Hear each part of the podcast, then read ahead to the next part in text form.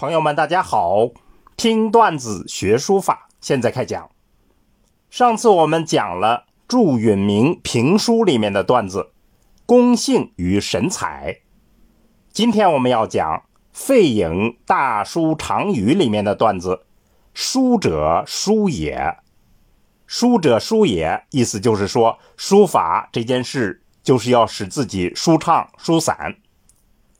好，我们先串讲一下原文。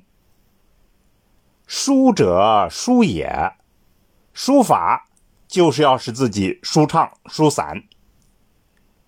襟怀舒散，时于清幽明爽之处；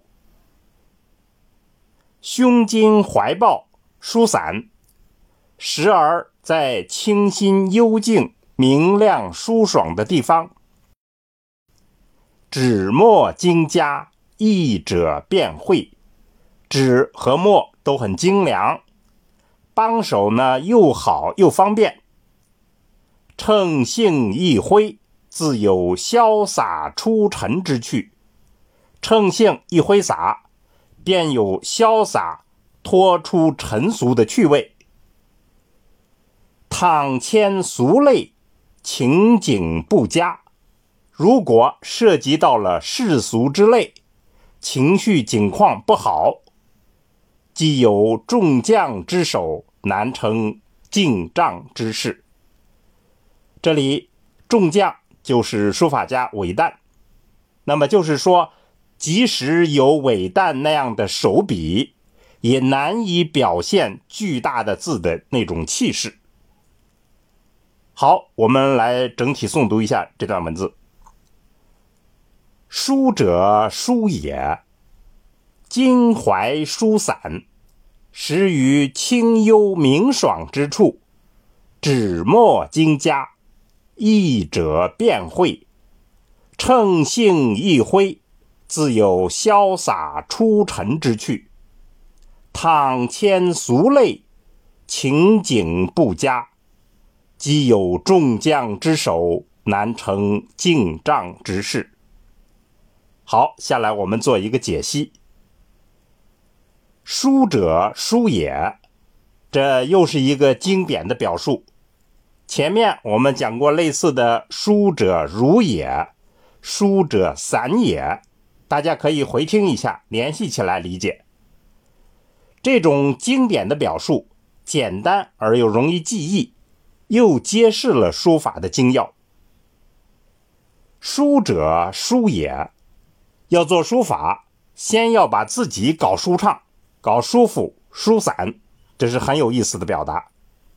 那么，在这个段子前面讲了一个典故，是庄子里面的故事，说宋元君要作画，来了很多画师，画师们有的拱手而立，有的呢在弄墨调笔，只有最后进来了一个人，神态自若。他接受了任务以后，就回到馆舍里去了。宋元君就发现他特别，就派人去观察他，发现这个画师已经解开衣襟，裸露身子，插腿而坐。宋元君于是就说：“好啊，这才是真正的画师。”那么书画同理，宋元君就是发现这个人。能先把自己搞舒服了，就以此判断他是个真画师。如果是书法家，那也是一样的。这是什么道理呢？道理很简单。杨雄说：“书，心画也。书法就是心灵的图画，心灵的状态完全反映到书法中来。为了获取最佳的精神状态。”就要用良好的环境、精良的器具，还有好的助手，使自己的心神愉悦起来，然后乘兴拿起笔墨，一挥而就。其实书房里的一切摆设布置，都是为了这样的目的。王羲之写《兰亭序》就是如此，他后来想再复制，怎么也写不出来那种效果，为什么呢？